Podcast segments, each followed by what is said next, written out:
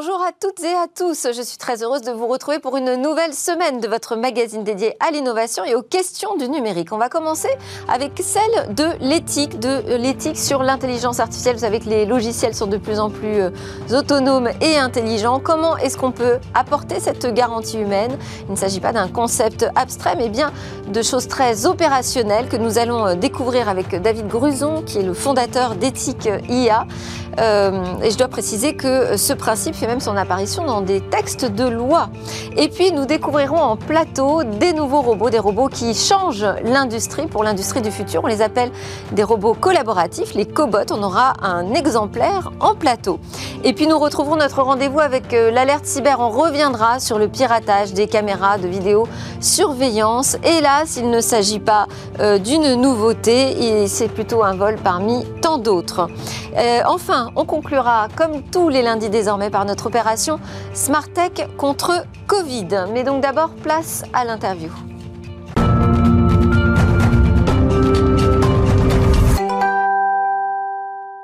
Alors on va parler de cette garantie humaine euh, apportée, euh, appliquée à l'intelligence artificielle. On en parle avec David Gruson. Bonjour David. Bonjour Delphine. Euh, je disais que vous étiez fondateur de l'initiative éthique IA dont nous allons parler. Vous êtes aussi le directeur programme santé Jouve. Alors vous êtes engagé dans la construction d'outils de régulation positive dans le déploiement de l'IA, de l'intelligence artificielle et de la robotisation dans le domaine de la santé. Donc c'est ça qui va nous intéresser aujourd'hui. À quel stade de déploiement euh, déjà aujourd'hui en est-on de l'intelligence artificielle dans la santé? On a dépassé la science-fiction. On est vraiment dans quelque chose qui se diffuse largement, avec quand même des terrains euh, d'hétérogénéité de déploiement. De loin, le champ euh, le, plus rapide de déploiement de l'IA en santé, c'est ce qu'on appelle la reconnaissance d'images par apprentissage machine. vous allez entraîner une intelligence artificielle à reconnaître sur un scan ou un IRM le signe ou l'absence de signe d'une pathologie. D'autres cas d'usage se diffusent. On l'a vu par exemple sur les grains de beauté, l'analyse. Exactement, le, diagnostic du mélanome, dans toute une série de cas d'usage, également en ophtalmologie euh, donc quasiment tous les champs euh, médicaux qui utilisent de, l'image. Puis après, vous avez d'autres champs de développement de l'IA, c'est ce qu'on appelle l'IA de pilotage par les données, où on va euh, analyser les données de santé d'une population déterminée pour en déduire des actions de prévention ou des actions d'anticipation de la prise en charge des, patients. Avec, j'imagine, une accélération pendant cette crise Covid-19. Oui, il y a eu un, vrai effet de, de bascule digitale. On l'a vu dans le domaine médical, on l'a vu aussi dans les questions des fonctions support du système de santé. C'est ce qu'on fait avec Jouve. On a mis au point une solution d'IA d'automatisation de l'admission des patients dans le, domaine euh, hospitalier. Donc une vraie bascule, les choses s'accélèrent, on est maintenant dans le réel, il faut s'y préparer et en réguler aussi les risques éthiques. Alors justement, quels sont euh, les aspects éthiques qui vous semblent importants d'adresser aujourd'hui? Alors c'est un travail qu'on a mené euh, avec, avec hein. c'est une initiative qu'on a déclenchée en, 2017, hein, qui a rassemblé euh, un peu plus de 800 contributeurs. Euh, d'abord des gens venant de, l'informatique s'intéressant à la santé, puis des gens de la santé qui s'intéressent au, numérique. On, a, on est allé au-devant des propositions dans le cadre de la préparation de la révision de la loi de bioéthique, qui termine son parcours actuellement au Parlement. Alors j'ai eu l'honneur, avec Claude Kirchner, qui est le président du, du Conseil d'éthique d'Institut de recherche sur l'intelligence artificielle, d'avoir co-dirigé les travaux de préparation du Comité consultatif national d'éthique, le CCNE, euh, qui a été mandaté pour préparer cette loi de bioéthique. Euh, et il y a un article 11 euh, qui reprend nos analyses, nos propositions pour réguler les risques éthiques. Alors, ah, donc avec une garantie humaine de l'intelligence artificielle. Qu'est-ce que ça veut dire très concrètement? Le risque qu'on cherche à réguler, finalement, le risque essentiel, c'est euh, celui de ce qu'on a appelé la délégation. Euh, la délégation de la décision médicale, la délégation du consentement du patient, finalement, euh, accepter telles quelles les propositions de prise en charge, d'orientation médicale amenées par la machine sans prise de recul. Donc l'idée, c'est de garder au fil du processus une certaine forme de supervision. Vous l'avez dit aussi, c'est une notion de régulation positive.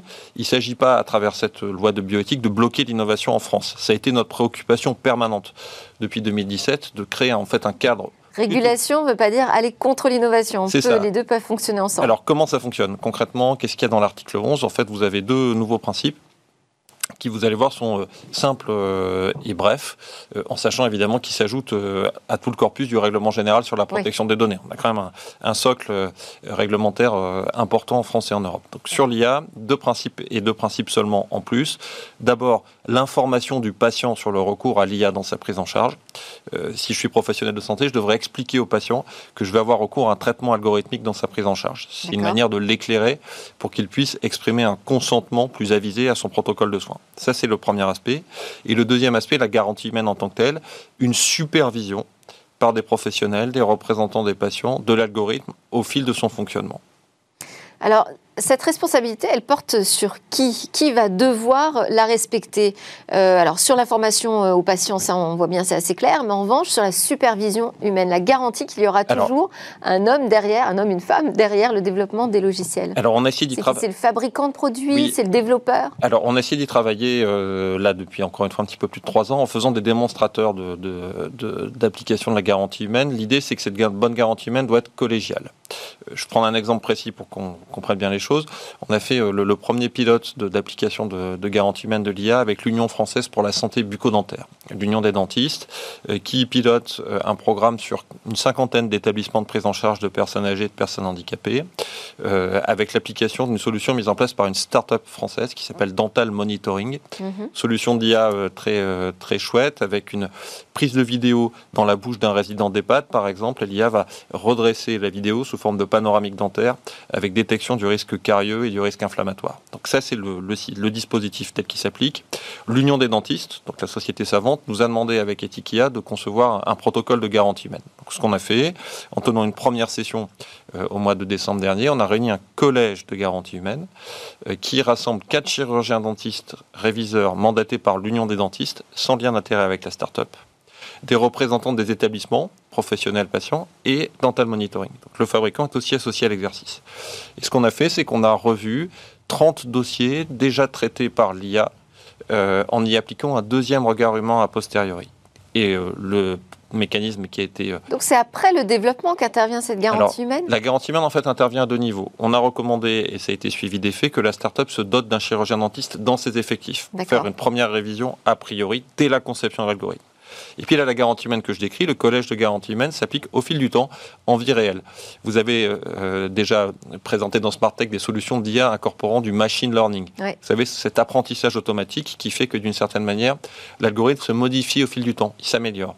Mais s'il se modifie, ça veut dire que ça inclut un risque d'en perdre le contrôle et euh, de l'appréciation éthique que l'on faisait de cet algorithme au début du processus peut ne plus être la bonne au bout de plusieurs mois, plusieurs années d'apprentissage machine. Donc là, le collège de garantie humaine, sur cette solution-là, va se réunir trois fois par an euh, pour porter un regard qualitatif sur les résultats de l'algorithme et en déduire, ce qui est là le cas sur l'expérience dont je parle, soit des mesures euh, de, reformation des professionnels, euh, parce que des fois l'IA voit des choses que les professionnels n'auraient pas vues, soit en sens inverse, le regard humain, l'expérience humaine, mais aussi euh, la pratique médicale, font qu'il y a à corriger cet algorithme pour tenir compte de paramètres.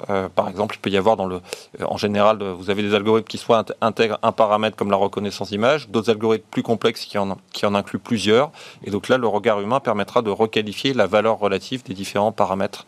Merci beaucoup, David Gruson, directeur euh, programme santé Jouve, fondateur d'Ethic IA, pour euh, ces explications sur la garantie humaine. Donc on, on voit vraiment arriver cette garantie humaine de l'IA dans la santé, dans les textes de loi en France, mais c'est aussi une application euh, qui a une vocation européenne. Alors, à suivre notre talk au changement de sujet, mais on reste quand même dans la robotique avec l'industrie du futur et des robots qui deviennent des cobots.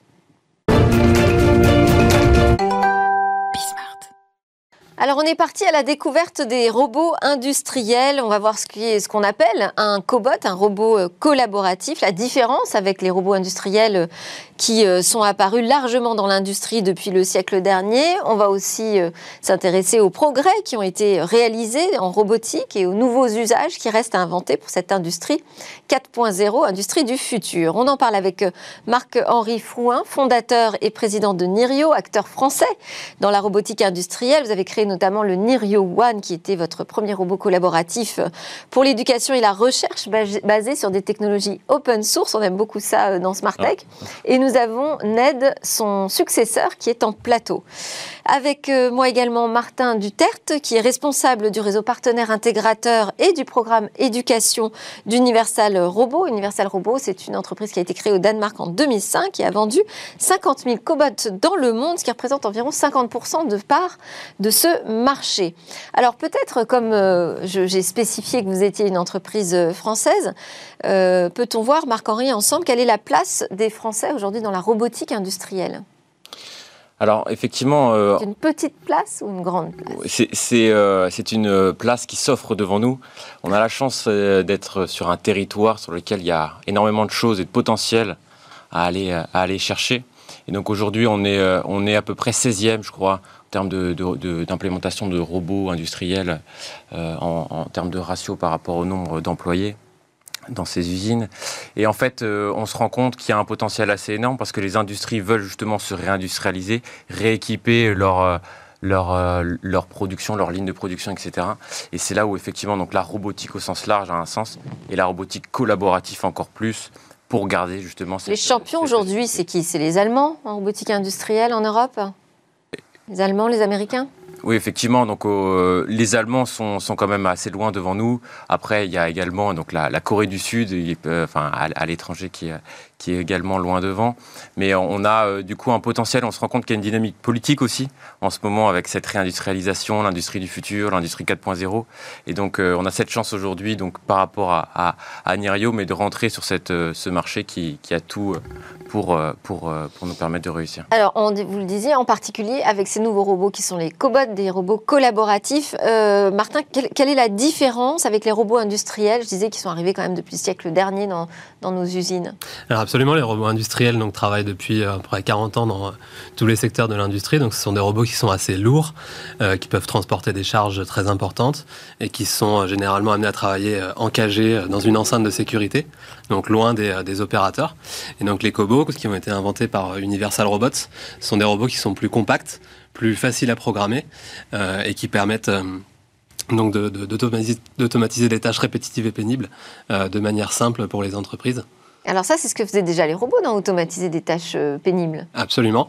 Donc les cobots, en fait, ils apportent la nouveauté de pouvoir travailler euh, à proximité des opérateurs, en toute sécurité, euh, donc sans enceinte de protection. Donc il y a une vraie collaboration, c'est-à-dire qu'on euh, a des euh, ouvriers qui vont manipuler ces robots, où ils se partagent le travail. Comment ça fonctionne? Exactement. Donc l'objectif, c'est d'avoir des robots qui peuvent travailler à proximité des, opérateurs, en toute sécurité, en partageant leur espace de travail et en prenant en charge les tâches à faible valeur ajoutée. Comme si on travaillait à côté d'un autre être humain, finalement. Exactement effectivement, euh, on aime bien nous utiliser le terme de compagnon, parce que c'est euh, un, compagnon de travail. Donc Universal Robot, effectivement, a, lancé, la, je pense, ce, terme robotique collaboratif.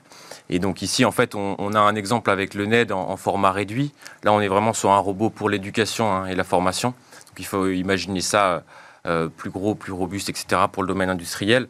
Mais on a un petit robot voilà, qui, est manipulateur, un bras manipulateur qu'on peut, en tant qu'opérateur, venir prendre, déplacer, donner des points de position, et le robot va lui, vous voyez, avec une pince au bout du, robot, euh, saisir un objet, le déplacer, effectuer des actions, enfin diverses et variées. Et donc on a cette capacité, euh, en tant qu'opérateur, bah, de reprendre la main sur la machine et donc d'avoir un réel outil de production à sa, à sa, disposition. Et qui sont les premiers clients de ces euh, cobots Alors je veux dire à la française. Alors c'est donc les entreprises de toute taille. C'est réellement l'ambition d'Universal Robots de rendre la technologie euh, robotique accessible au plus grand nombre d'entreprises. Donc on retrouve parmi nos clients euh, bien sûr les grands groupes industriels, euh, l'automobile qui a tiré la croissance de l'industrie robotique depuis 40 ans. Et nous on s'adresse justement plutôt aux PME et aux TPE qui pour qu'elles utilisent le robot comme un outil de compétitivité euh, afin de, pouvoir accompagner leur croissance. Et en quoi ça permet d'avoir un outil euh, de compétitivité par rapport aux robots traditionnels? Donc il est plus petit, plus léger, moins cher? C'est ça. Donc en fait, on a un, vrai sujet d'agilité. On gagne en agilité. C'est-à-dire que un robot industriel, euh, c'est complexe à déployer, c'est lourd, ça demande un investissement important en termes d'équipe, en termes de compétences, en termes d'expertise. Et même en termes d'infrastructure, parce qu'on est obligé de ramener des, grillages euh, complètement euh, autour du robot, etc., etc. Et donc cette complexité, cette lourdeur, euh, permet du coup d'automatiser sur des, sur des visibilités de production qui nous permettent, voilà, on sait qu'on veut une ligne pour 5-10 ans de production, bah voilà, on va investir dans la robotique industrielle. Là, le retour sur investissement est génial. Bah, c'est rapide, un an en moyenne. Et euh, donc, ce que, pour répondre à votre question, l'apport aussi des cobots, c'est la flexibilité dans la, possibilité. Alors moi, je parlais des robots, parce que là, on était sur les gros robots euh, qui sont super efficaces en termes de retour sur investissement. Est-ce qu'avec un, un, cobot, on a le même niveau de rentabilité? Alors tout à fait, parce que euh, donc il va être possible de les déployer sur plusieurs applications dans l'entreprise. Donc, euh, comme ils sont faciles à programmer, ça c'est une réelle innovation par rapport aux robots industriels qui étaient très lourds, très complexes, réservés aux ingénieurs. Ce sont des robots qui sont faciles à prendre en main par les opérateurs pour les accompagner sur leurs tâches. D'accord, c'est-à-dire qu'ils peuvent évoluer, on peut les retrouver à différents postes euh, au sein d'une usine? Tout à fait. Ça, ça, vit en fait avec, euh, avec, avec la vie de l'usine.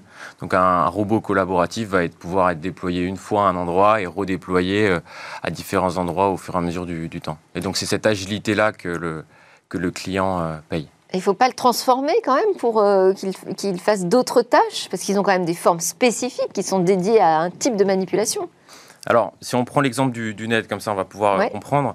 Donc, on a ici en fait un, robot. Donc, quand on parle de robot, on parle de bras manipulateur. Donc, on a, on a ce bras manipulateur qui peut bouger dans, différentes positions. Sur ce, celui-là, on a six axes de rotation. Donc, c'est le minimum pour être capable d'attraper des objets dans toutes les, les positions. Et au bout de ce robot, on vient insérer donc une pince, donc un préhenseur, s'appelle un préhenseur, qui peut avoir en fait différentes formes. Là, j'en ai ramené qu'un, mais on peut en amener plein d'autres pour différents usages.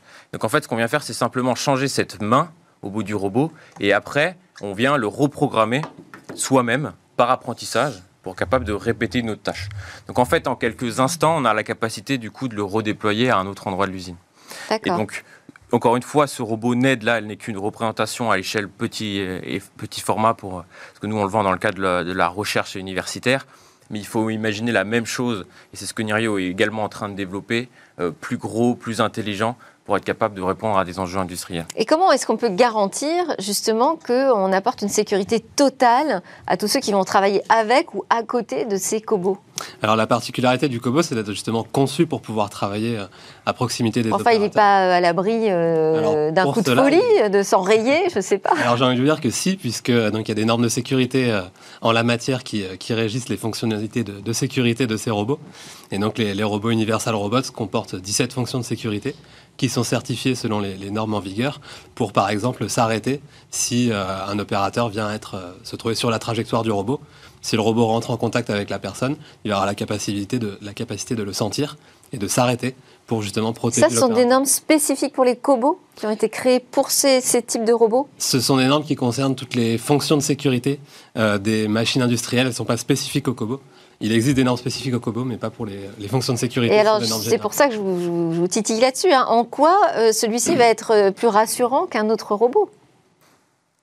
Alors, si on a les mêmes normes de sécurité Il y, a plusieurs choses. Un, ils sont équipés de, différents capteurs euh, de collision sur chaque axe là où un robot industriel n'est incapable complètement de détecter lorsqu'il va, par exemple, taper avec un opérateur. Le robot collaboratif le sent et s'arrête. Et donc ça, c'est le premier sujet. Et le deuxième sujet, c'est qu'il va travailler moins vite. Donc en travaillant moins vite, avec ce capteur de sécurité, alors le robot s'arrête. On est capable donc de faire des cobots industriels 100% français aujourd'hui? Est-ce qu'on est capable de faire ça? Alors, je vais vous dire euh, oui, parce que c'est une vraie ambition que Nirio porte. Donc, euh, bien sûr qu'on en est capable et on va l'être de plus en plus. Et ça, c'est vraiment quelque chose que aujourd'hui je souhaite euh, représenter ici. Vous êtes d'accord avec ça? Absolument. Même si vous êtes au Danemark, vous, Universal Robot. Mais on peut relocaliser de la production robotique industrielle. Alors aujourd'hui, il y avait un, constat qui était un manque de, compétences en robotique en France, qui est donc adressé par euh, tous les, grands constructeurs de robots et par Universal Robots à travers l'éducation. Donc nous, on lance une offre spécifique pour l'éducation, qui est destinée à, accompagner les, enseignants qui sont en charge d'enseigner la robotique dans tous les, dans les établissements de, de tout niveau, en leur fournissant du, contenu pédagogique, des exercices pratiques pour les, les, étudiants et des modules de formation en ligne justement pour faciliter la, prise en main de, la technologie. C'est intéressant parce que tous les deux, vous me parlez en fait de robots dédiés à l'éducation et à la recherche. Vous reprenez le problème à la racine, hein, finalement. C'est d'abord, il faut former cette filière robotique industrielle. Est-ce que l'arrivée, on a, on, a, beaucoup parlé de l'arrivée des robots dans l'industrie qui allait limiter les effectifs dans les usines et donc permettre d'être plus rentable. Est-ce que l'arrivée de ces cobots vont engager aussi une réduction des effectifs ou au contraire les augmenter alors au contraire, c'est plutôt une technologie qui va permettre aux, entreprises de, croître et donc avec cette croissance d'embaucher des, euh, salariés. Euh, chez Universal Parce qu'en fait, ils ne travaillent pas tout seuls, donc euh, il faut absolument qu'il y ait de l'effectif humain avec. Tout à fait. Donc ça, déjà, c'est une technologie qui est facile à prendre en main. Donc si on a la possibilité de faire monter en compétences des opérateurs peu qualifiés pour qu'ils deviennent pilotes de ligne et pilotes de robots. Et à, à, côté de cela, évidemment, vous avez la nécessité d'embaucher des ressources pour programmer ces robots et, et les maintenir au sein de l'entreprise Chez, Nerio, on, parle de redonner la force à l'opérateur. Parce qu'en fait, euh, c'est vraiment ça, c'est que l'opérateur aujourd'hui, euh, il fait des tâches qui sont à basse valeur ajoutée et il y a une réelle pénurie de main-d'œuvre. Et ça, les industriels euh, nous, nous l'indiquent. Donc en fait, les industriels sont face à un marché qui est de plus en plus exigeant, avec des outils de production qui ne sont pas agiles et une, et une main-d'œuvre qui se tarit. Et donc en fait, le robot collaboratif, au contraire, est vraiment là pour sauver ça et être capable de gagner en productivité, gagner en agilité, tout en, valorisant l'opérateur. Donc en fait, c'est quand même un, combo, je pense, gagnant. Pour citer un exemple hein, d'une PME euh, située en Moselle en France, qui a aujourd'hui 5 euh, robots Universal Robots, qui a installé son premier robot il y a 8 ans. Et en 8 ans, ça leur a permis d'augmenter leur chiffre d'affaires de 70% et d'augmenter leurs effectifs de 50%. Donc euh, c'est euh, complètement euh, à contrario de, l'image que l'on a de la, robotique industrielle qui, qui supprime des emplois. Et également pour l'Allemagne, hein, qui est le, pays le plus robotisé d'Europe, et qui a un, taux de chômage qui est inférieur à 10%. Donc c'est réellement... C'est aussi un bon exemple, absolument. Est-ce qu'il y a des secteurs qui sont déjà plus avancés dans l'utilisation de ces cobots? Bah, L'automobile de manière générale, mais ça je pense que mon confrère pourra en parler mieux que moi. Nous, nous on travaille sur des, sur des segments, donc encore une fois, hein, la recherche, donc c'est des sujets un peu d'innovation et un peu à part. Dans le domaine industriel, on, travaille notamment avec Bonduel dans l'agroalimentaire, justement pour gagner cette agilité qu'ils n'ont pas forcément. Ils souhaitent effectivement investir dans la, dans la robotique collaborative au sens là. Donc en fait, on voit différents secteurs et de manière générale, ce sont les secteurs les plus automatisés qui sont d'abord dans un premier temps tournés vers cette robotique collaborative. Mais on se rend compte qu'elle va pouvoir toucher un, un pan beaucoup, beaucoup plus large, jusqu'à effectivement les PME, etc., qui n'ont pas eu l'habitude forcément d'automatiser leur process. Alors oui, vous parlez des PME, mais quel est le coût aujourd'hui d'un Kobo? Alors un robot Universal Robot, ça coûte entre 20 et 40 000 euros, euh, selon les modèles. Et on le garde combien de temps? On peut le garder euh, à vie. Parce qu'après, il y a des histoires de maintenance, j'imagine. Euh, c'est pour ça que nous, Nirio, la, gamme industrielle qu'on est en train de développer, on essaye de réfléchir non pas à un prix forcément unitaire en termes de, robot, je l'achète une fois et voilà.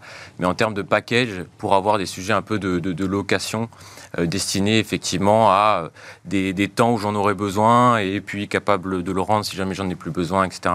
Pour justement accompagner la vie de l'entreprise au moment où c'est nécessaire. parce que si on souhaite justement transformer, euh, modifier son usage, il faut revenir vers le fabricant du robot pour, pour le modifier. On ne peut pas faire ça tout seul. Alors pas forcément justement. C'est ce qu'on disait tout à l'heure. Le robot c'est justement un, bras manipulateur qui va pouvoir servir à faire euh, nombre d'applications différentes, que ce soit de la, palettisation de produits, du chargement ou du déchargement de machines, euh, des applications de contrôle qualité par exemple.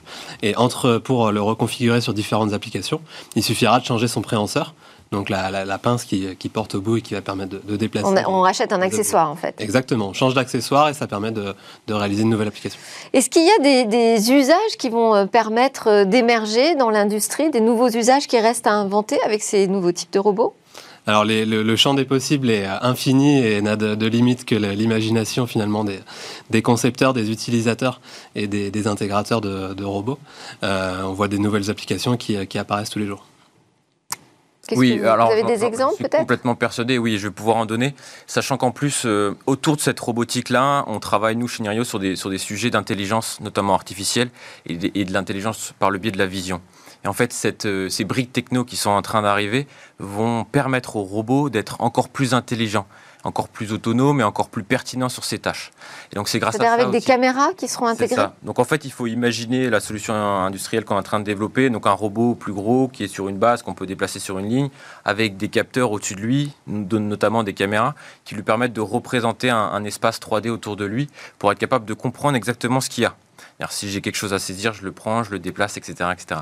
Et donc cette intelligence qu'on amène permet effectivement d'aller créer des nouveaux usages. Et ça, c'est toute la, la, révolution technologique euh, qui est en train d'être donnée grâce à ça. Et qui est-ce qui réfléchit là-dessus? Qui travaille là-dessus? C'est vous Ce sont les industriels Comment on fait pour euh, faire émerger cette industrie du futur en France? C'est vraiment tout le monde et c'est pour ça que l'engagement politique pour moi est très important parce que ça donne des dynamiques sur lesquelles il y a plein d'acteurs en même temps, que ce soit à la fois, comme on l'évoquait, mais le, côté de l'enseignement, de, de, la formation est hyper important parce que s'il y a personne capable de reprendre un peu les briques techno, ça sert à rien. Donc ça c'est le premier sujet.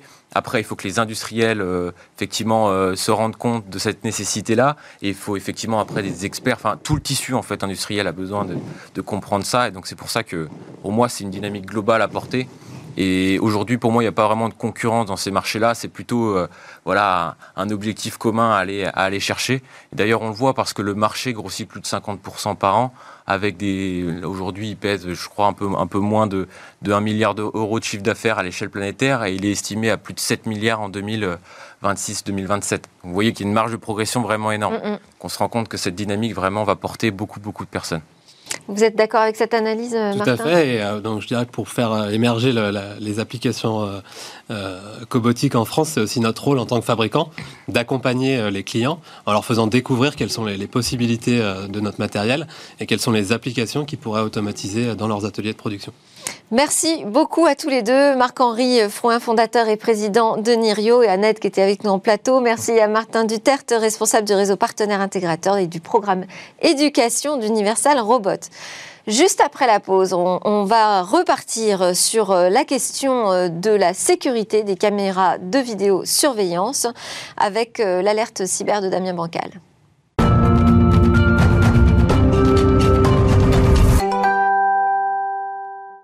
Et nous sommes de retour sur le plateau de Smartech pour notre rendez-vous avec euh, l'alerte cyber et Damien Bancal, journaliste spécialisé en cybersécurité et fondateur du site d'alerte zataz.com. Bonjour Damien. Bonjour. Alors vendredi dernier, dans le débrief de Smartech, on a parlé de ce piratage de 150 000 caméras de vidéosurveillance installées par euh, Verdaca, la société Verdaca. Quelle est votre euh, analyse de cette affaire, Damien? Alors rapidement, hein, parce que beaucoup beaucoup de gens en ont parlé. Moi, je vais juste vous passer euh, le côté détente euh, du mot de passe qui était accessible hein, par quelques euh, tours de passe-passe informatiques et c'est plutôt gênant parce que ce tour de passe-passe permettait quand même d'accéder à des prisons, des écoles, des hôpitaux ou, encore des entreprises. Hein, c'est loin d'être négligeable. des entreprises comme le constructeur automobile Tesla. Alors c'est un rappel surtout qui est loin d'être négligeable aussi et pourquoi? C'est pour les dangers des objets connecté. Une fois de plus, l'objet en lui-même n'est pas le problème, c'est pas le bout de plastique qu'on a en main qui est, le problème. Non, le problème, c'est plutôt l'œil et le cerveau censés protéger tous ces objets. Et la cybersurveillance, le piratage de ce genre d'espace de cybersurveillance, donc des caméras vidéo, euh, bah, c'est pas nouveau. Un exemple, en 2017, j'avais repéré un pirate informatique. Il s'était attaqué à 1500 caméras de vidéosurveillance françaises. Alors lui, entre parenthèses, s'était contenté simplement de modifier le mot de passe, mais aussi, et ça c'est encore plus grave, d'afficher un message ordurier eh bien, dans l'intégralité des écrans eh bien, qui permettait normalement la cyber. Ça touche euh, tous les secteurs qui utilisent des caméras de vidéosurveillance, il n'y a pas d'exception. Ah oui, non, non, c'est vraiment, voilà, c'est vraiment pas une exception et malheureusement c'est pas exceptionnel et c'est ça qui fait peur. Parce qu'on ne cesse d'entendre aujourd'hui que les pirates s'intéressent maintenant aux vidéosurveillance, il y a qu'un jour aux hôpitaux, à la santé. Non, on ne cesse de le dire, les pirates informatiques, pour eux, c'est un même business partout. Euh, ils veulent des données, ils veulent y accéder et peu importe ces données. Alors quels sont leurs modes d'action, Damien? Alors, c'est malheureusement une simplicité qui fait froid dans le dos. Je m'explique. Pour Vergada, par exemple, prise en main des comptes à privilège d'employés, des employés dotés d'un accès administratif. En gros, s'il fallait faire simple, pour ceux qui connaissent la bande dessinée Is No Good, ils sont devenus calife à la place du calife, ou plus drôle, façon de parler. Eh bien, c'est simple. Une fois qu'ils ont accédé aux clés, eh bien, ils avaient l'accès à ce qu'ils souhaitaient. Et il est là le véritable problème. Alors, je vous ai trouvé cette semaine des exemples qui, là aussi, nous touchent toutes et tous avec cette vidéoprotection. Et pas seulement sur une société américaine basée à plus de 8000 km de vous. Hein. Non, non. Prenons d'abord le côté business pirate. Il n'y a pas une journée où je ne découvre pas une transaction malveillante concernant des vidéos de surveillance. Alors, dans l'image qui va suivre, eh bien, on voit quoi? On voit un pirate informatique qui a diffusé il y a quelques jours plusieurs centaines d'accès à des caméras de vidéosurveillance françaises. Alors il a lâché ça en pâture, hein. malheureusement comme d'habitude. Eh bien il fait quoi? Eh bien il attire l'acheteur pour d'autres produits. Il est même possible dans certains cas, alors là moi ça me fait peur parce que je me dis qu'ils seront capables de réfléchir et de trouver le moyen d'y accéder. Eh bien vous avez des espaces où vous pouvez passer commande auprès d'un pirate et vous dites voilà, est-ce qu'il est possible d'accéder aux vidéosurveillances de telle entreprise, tel entrepôt? Et là, je ne vous parle que du business des voyeurs. C'est-à-dire le business des voyeurs ah bah le problème c'est ça, c'est que le business des voyeurs c'est quoi? C'est qu'aujourd'hui on a vraiment des pirates informatiques qui se sont intéressés aussi à nos vies privées. Alors je vous parle pas de la vôtre, Delphine ou de la mienne, mais de ceux qui aiment par exemple se mettre tout nus sur internet et l'envoyer à leurs petits amis, à leurs petits copains, peu importe. Eh bien j'ai des pirates informatiques aujourd'hui qui se sont spécialisés dans l'infiltration d'ordinateurs et de comptes Snapchat, Instagram pour faire quoi? Eh bien pour accéder aux, photos, aux vidéos, oser des propriétaires. Et ensuite, eh bien, les photos, elles sont revendues sous le manteau. Et ça, ça fait peur. Et, ça peut servir, à, par exemple, à du chantage? Oui, il est là le problème, c'est que d'abord ça peut servir à tout simplement une seule chose, c'est se faire de l'argent. Aujourd'hui, on a des populations de voyeurs qui veulent des photos qu'ils appellent d'amateurs. Il y a aussi des professionnels qui les achètent et qui les revendent en les mettant sur des sites internet dédiés à ça. Et on a aussi l'aspect chantage. Je vous ai vu sur tel ou tel site de rencontres intimes et très particulières. Eh bien, si vous ne souhaitez pas que vos voisins ou vos collègues le sachent, eh bien, il faut payer. Bon, Damien, question euh, ultime. On se protège comment? Alors la première chose, comme vous venez de le voir là, on, vient de voir des captures écran d'un site euh, russe euh, qui permet d'accéder à des caméras de vidéosurveillance non protégées. Eh bien le B à bas, c'est la veille, c'est regarder si tout se passe bien chez vous. Alors ça veut dire que déjà, on évite de se dire qu'on est un génie de la vidéosurveillance, qu'on est un génie de l'informatique, qu'on est un génie du cyber. Ça n'existe pas. On fait appel à des professionnels et parmi eux, on a les guides de l'ANSI, on a les guides de la CNIL, mais aussi de la gendarmerie nationale qui dispose d'équipes spécialisées dans le conseil la vidéosurveillance, euh, dont les fameuses règles RGPD. Hein. Faut-il ne pas l'oublier quand même. Hein. Ensuite, on n'oublie pas de changer son mot de passe usine des appareils. Ça veut dire que quand vous achetez ce superbe euh, matériel avec les caméras, n'oubliez pas qu'il peut y avoir un mot de passe usine, 1, 2, 3, 4, 5 par exemple. Modifiez-le. Et ensuite, bien sûr, très important, eh véritablement que ça fonctionne bien et que d'autres n'y ont pas accès. Et donc, il faut faire auditer son appareil par, des spécialistes, mais il ne faut pas se tromper de spécialistes non plus. Il faut tomber sur euh, des vrais. heureusement, oui, mais heureusement, aujourd'hui, on a beaucoup de spécialistes qui sont spécialisés dans ce sujet-là. Ok, ça coûte un petit peu d'argent, mais moi, je préfère dépenser 100 euh, euros demain euh, pour payer un spécialiste qu'être obligé de rembourser, par exemple, 10 000 dans des réparations, voire un avocat. Bah oui, je suis d'accord avec vous. Merci beaucoup, Damien Bancal. Ça vaut le coup de faire attention et d'investir dans sa cybersécurité. Euh, Damien Bancal, je rappelle que vous êtes journaliste expert et euh, merci encore pour vos euh, alertes dans Smartech et votre travail au quotidien sur zataz.com. Alors à suivre, on part sur notre opération Smartech contre Covid avec une nouvelle technologie qui va peut-être nous aider à sortir un peu plus vite de cette crise sanitaire.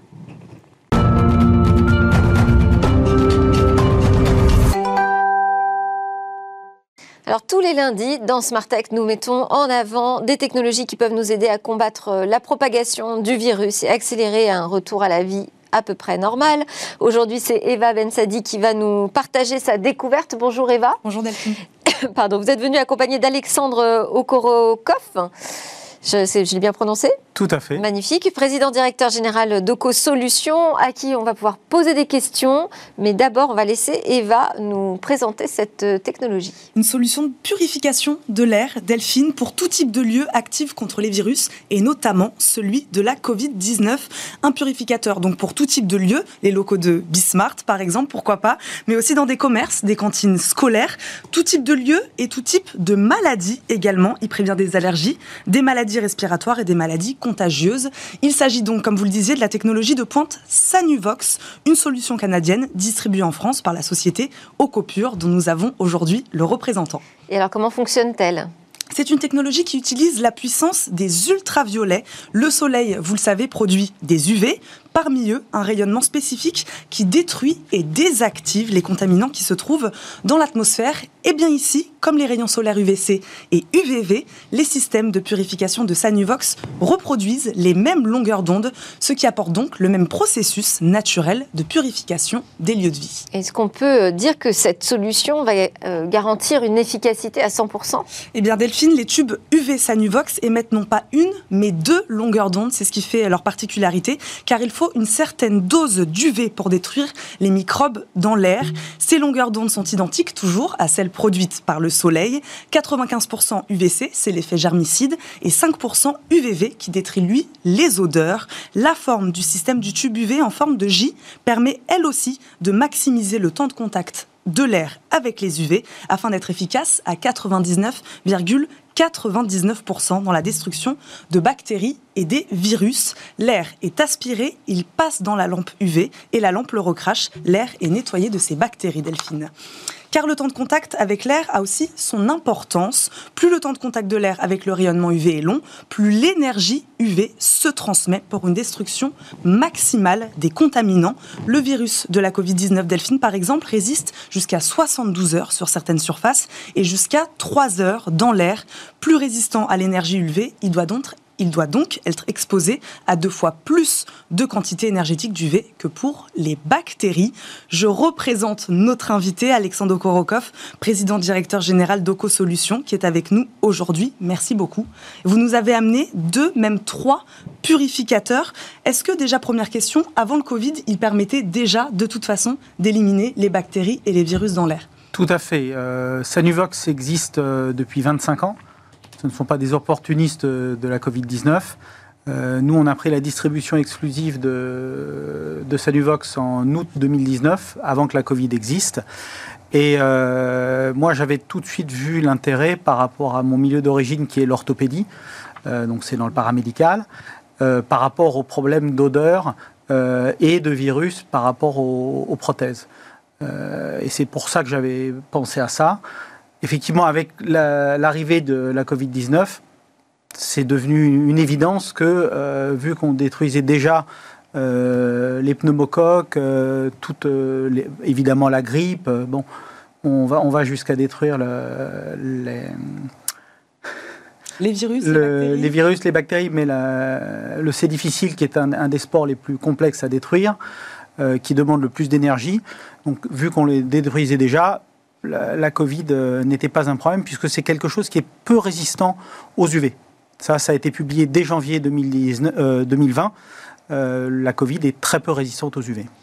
Alors là, on a d'ailleurs une des machines qui est en fonctionnement. C'est vrai que ça fait pas beaucoup de bruit, donc on imagine que ça peut être placé dans des lieux, par exemple, de spectacle. Parce que vous avez parlé des cabinets d'orthopédie, mais quels sont aujourd'hui les lieux qui pourraient accueillir ces machines? Alors aujourd'hui, on a équipé des écoles, on a équipé des laboratoires dentaires, des, laboratoires de prothèses dentaires, on a équipé des dentistes, on a équipé des bureaux.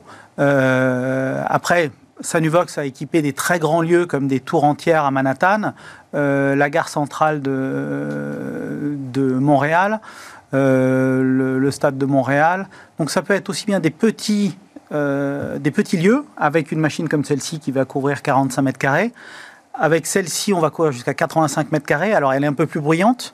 Et par contre, pour des très grands lieux, on va, on va se servir de la vidéo que vous avez présentée juste avant, qui s'appelle le BioWall, qui sont des tubes qui sont intégrés dans les, dans les conduits de climatisation. Et là, il n'y a pas de limite. Est-ce que, Alexandre Korokov, est-ce que vous avez modifié des éléments de votre technologie pour lutter contre la Covid-19 Non, le, le système est exactement le même. Le système est exactement le même. Nous avons des tubes à une puissance euh, qui est calculée par rapport aux différents, euh, aux différents appareils euh, et qui sont dimensionnés en fonction du flux d'air. Et comment vous vous engagez sur cette stérilisation de l'air à 99,99% alors, c'est pas moi qui m'engage personnellement, c'est Sanuvox, euh, avec le professeur Normand Bray, euh, qui, est qui a mis au point la technologie. Les UV sont connus pour être euh, germicides. Ils sont déjà utilisés en médecine pour stériliser les, appareils, pour stériliser tous les, tous les ustensiles. Les dentistes les connaissent parfaitement. simplement, il faut avoir la bonne quantité d'UV. Euh, c'est pour ça que Sanuvox n'utilise que ses propres tubes qui sont à leur marque, qui ont justement la garantie de, de donner cette euh, quantité d'UV nécessaire. Qu'est-ce qu'une bonne quantité d'UV? Expliquez-nous. À la bonne quantité d'UV. Alors, la bonne quantité d'UV, euh, c'est une quantité par rapport au flux d'air. C'est-à-dire qu'en fait, c'est une. La décontamination par les UV, c'est un temps d'exposition aux UV. Euh, c'est-à-dire qu'en fait, il faut être parfaitement parallèle.